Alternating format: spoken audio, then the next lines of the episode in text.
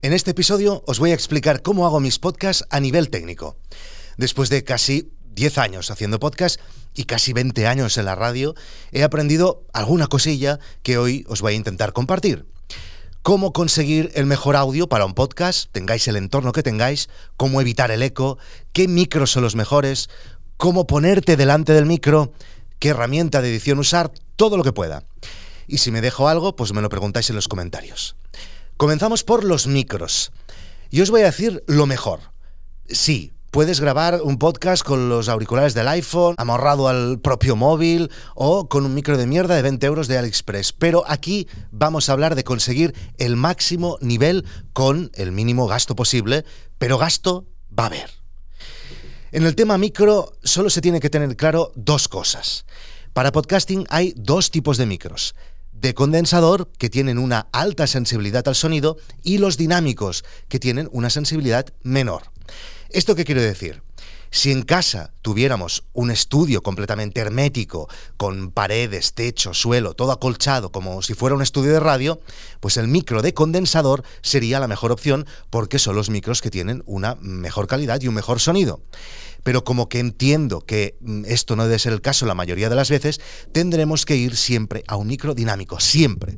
Solo el hecho de grabar con un micro dinámico os va a ahorrar un montón de problemas de sonido de vuestro entorno, de eco, etc. Entonces, ¿qué micro dinámico comprar? Tenemos dos opciones, micros con conexión XLR, que necesita de una interface para conectarse al ordenador, o micros que tienen directamente una salida USB. En principio, deberías conseguir mejor sonido con los primeros, aunque me juego lo que sea, a que mucha gente ni lo notaría, pero es más engorro, más caro y tendrás pues muchos más aparatos sobre la mesa. Recomendaciones de micros dinámicos con salida XLR. Mi preferido es el Shure SM57, con el que he grabado muchos años. Es el micro que utilizan en la Casa Blanca, por ejemplo, y por eso se le conoce como el micro del presidente. 99 euros en Amazon. Una de las mejores opciones es sin duda el Shure SM7B. Os dejo todos los links debajo eh, en las notas del episodio.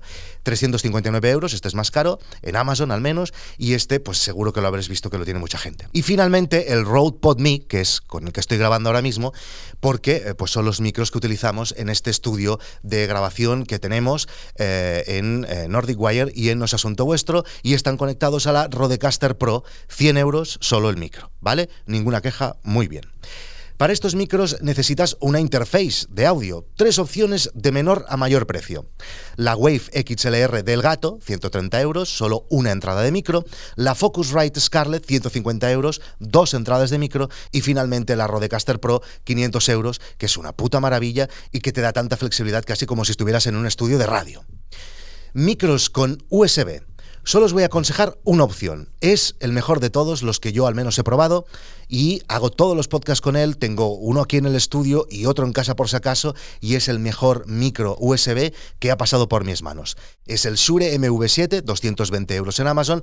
Es el mismo cuerpo que el Shure SM7B, pero directamente con un USB. Ahora vamos a hablar del entorno. Después del micro, el segundo factor más importante casi al mismo nivel es el entorno de grabación. Si grabáis con alguno de los micros que os he dicho, ya vais a mejorar muchísimo el sonido porque solo captan aquello que está muy cerca.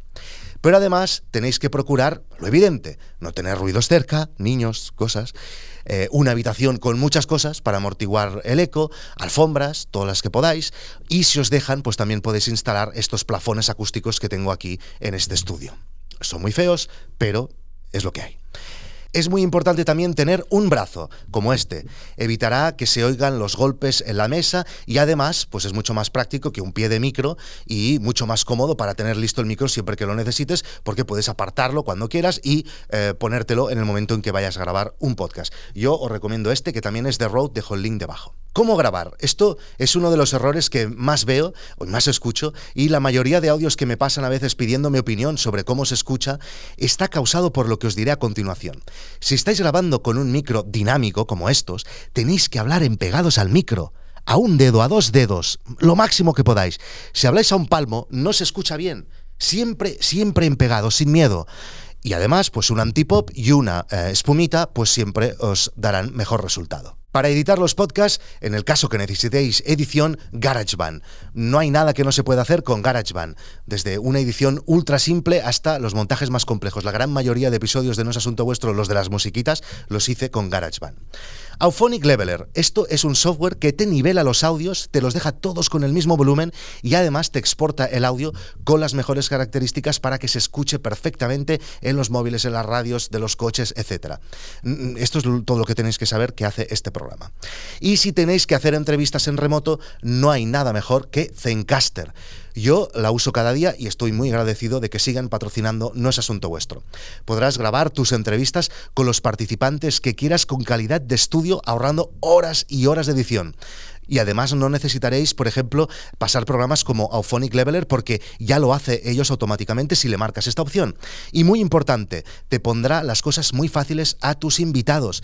Además, podrás grabar también en vídeo HD para colgar tus contenidos de podcast en YouTube y TikTok, Instagram, que es lo que se tiene que hacer ahora si quieres dar a conocer tu podcast. Puedes comenzar a usarlo totalmente gratis y si necesitas las opciones premium, os dan un 30% de descuento con el link que os dejo en las notas de este episodio.